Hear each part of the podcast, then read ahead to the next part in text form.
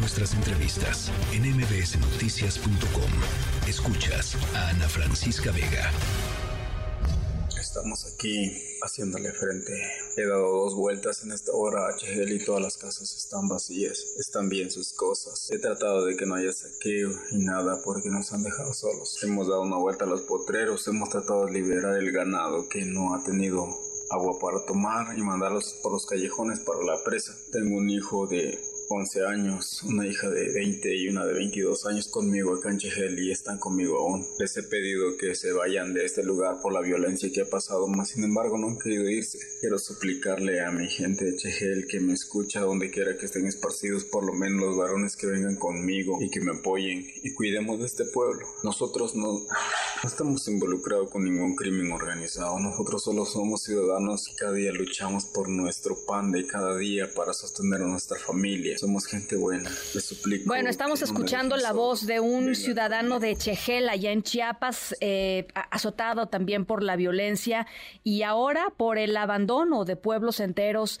eh, por parte de sus pobladores, porque simple y sencillamente ya no pueden más con las extorsiones, con la violencia, con la amenaza de la violencia en las regiones de Sierra y Frontera de Chiapas. Familias enteras eh, se han visto forzadas a dejar sus casas, como lo escuchábamos, con sus pocas posesiones eh, eh, abandonadas sus, su ganado, sus gallinas, este, abandonados porque pues, no se los pueden llevar eh, debido a la violencia generada por grupos del crimen organizado. Ayer cruzaron por la presa de Langostura pobladores de hasta cuatro municipios, Chicomucelo, frontera con Malapa, La Concordia y Socoltenango.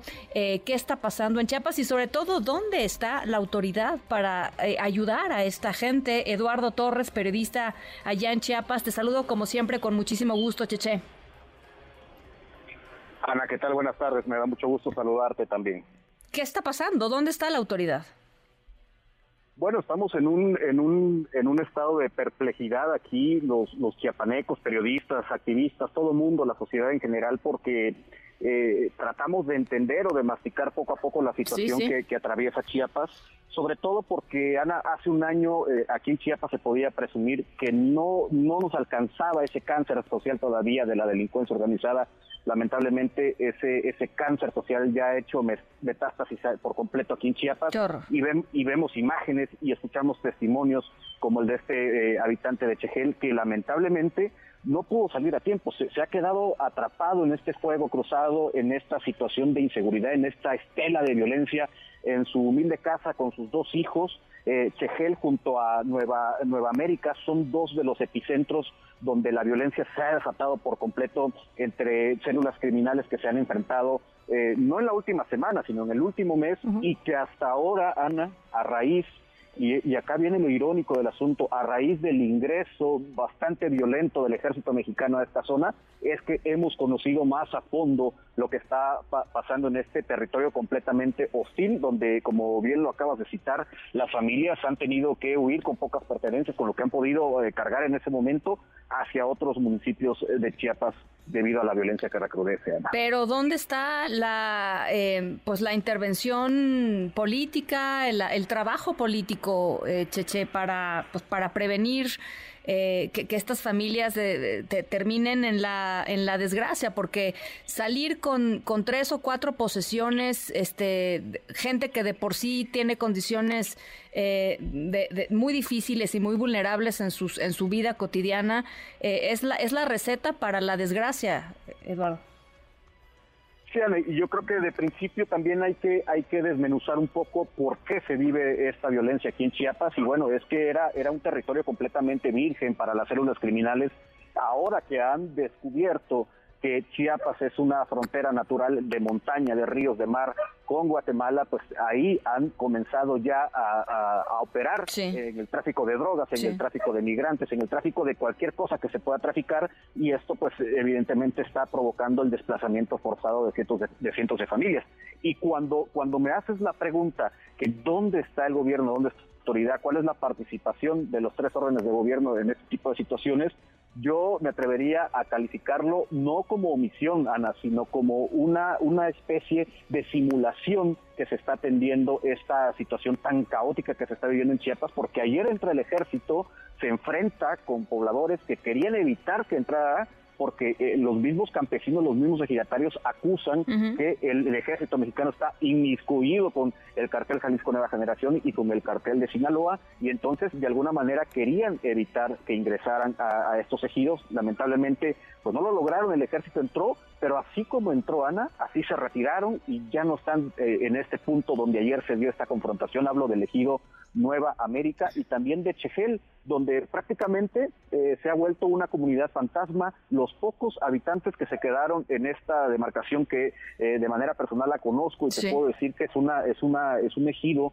con muchas carencias que viven del campo únicamente, no hay otro otro tipo de ingreso para estas familias. Bueno, se ha quedado completamente en un aspecto fantasmal. Y, ayer, por ejemplo, Ana, cuando ah, vuelvo a utilizar el término simulación por parte del Estado mexicano, el gobernador Rutilio Escandón Cadenas, durante la entrega, y, es la ironía también, durante la entrega de patrullas a, a policías estatales, se atrevió a decir que Chiapas es una entidad segura y que el, y que el índice delictivo pues está eh, está bajito, que no hay nada que de qué preocuparse aquí en la entidad. Eh, eh, el cinismo, no puedo creer el cinismo. A ver, ayuda, por lo menos ayuda humanitaria que esté llegando a la región. ¿Algo? Bueno, a la región como tal no está llegando nada porque eh, lo, lo, podemos comparar como un, lugar donde hay una guerra, como Gaza, que, que, los alimentos, lo, indispensable para la supervivencia del, del, humano no está llegando. Digo, allá es un bombardeo, pero aquí es una situación donde nadie se atreve a entrar debido a que pues está la presencia de hombres encapuchados, hombres armados que montan retenes en carreteras hacia la sierra de Chiapas, que no permiten el ingreso de mercancías, no permiten el ingreso de personas tampoco.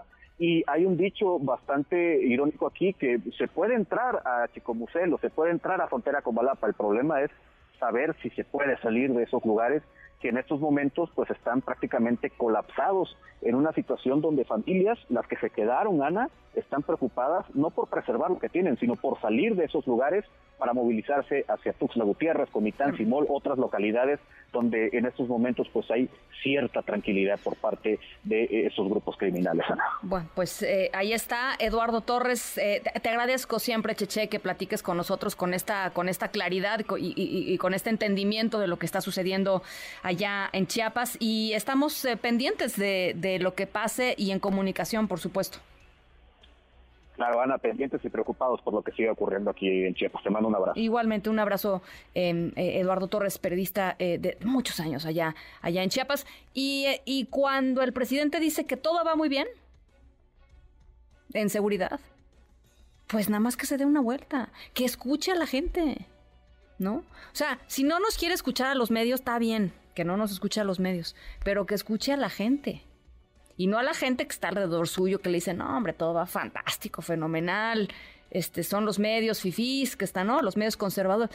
No, que escuche a la gente, que vea los videos, los testimoniales de la gente que ha tenido que salir corriendo de sus casas este, para poder sentirse un poquito, un poquito más, más seguros. Al ratito vamos a estar hablando sobre ello, pero seis de cada diez mexicanas y mexicanos en el país sienten que su barrio, o sea, el lugar donde viven, no es seguro.